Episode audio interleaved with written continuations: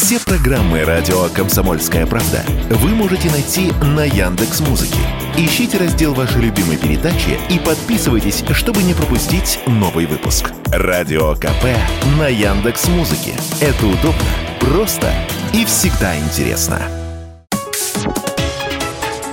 Политика на радио КП.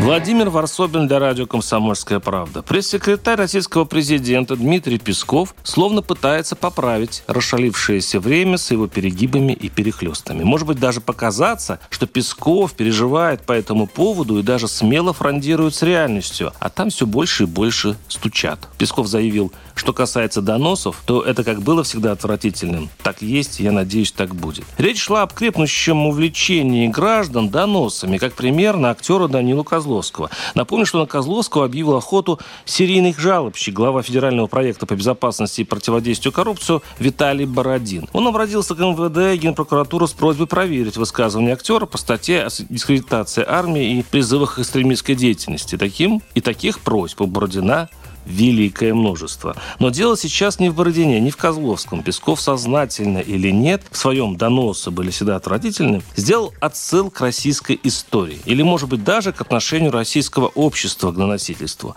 Многие столетия власти пытались укоренить на Руси культуру, ну давайте уж по-народному, стукачество. Власти, казалось бы, сделали все, чтобы через слово и дело донос был занятием благородным, социально одобряемым.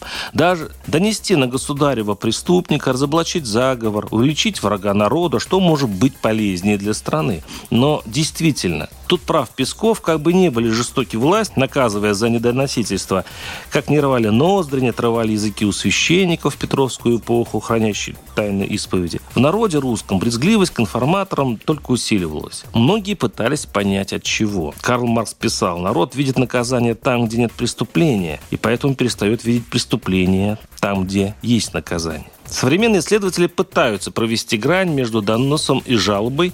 Большинство считает, что доносчик, понимая текущие интересы правоохранителей, по сути предлагает собой попользоваться. В отличие от доносчика, жалобщики пытаются решить свои проблемы. Например, дачники пишут прокуратуру на незаконную вырубку леса. А если бдительные граждане пишут прокуратуру на какой-нибудь экологический фонд, который враждует с чиновниками, чтобы инициировать проверку Минюста, это классический донос. Кстати, среди русской аристократии, откуда и сейчас идет сигнал брезгливости к сексотам, донос считался оскорблением чести, противоречащей нравственному кодексу порядочного человека, который не должен подключать власть к общественной и частной сфере. Причем в России с доносчиками-энтузиастами поступали скверно. Их, а потом жандармов, ненавидели. Им не подавали руки даже в родном аристократическом обществе на глазах у членов императорской фамилии. Один исследователь писал, русской деревне такие проныры частенько сгорали в своих избах, всплывали обглоданные речными раками, кончали с собой иудиным способом, раскачиваясь в петле под всеобщую народную ненависть. Причем люди понимали, воровство, бытовуха, даже убийство – это одно, не грех уряднику донести.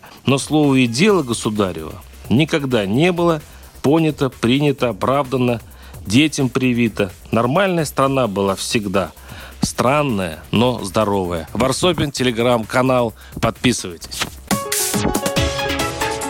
Политика на радио КП.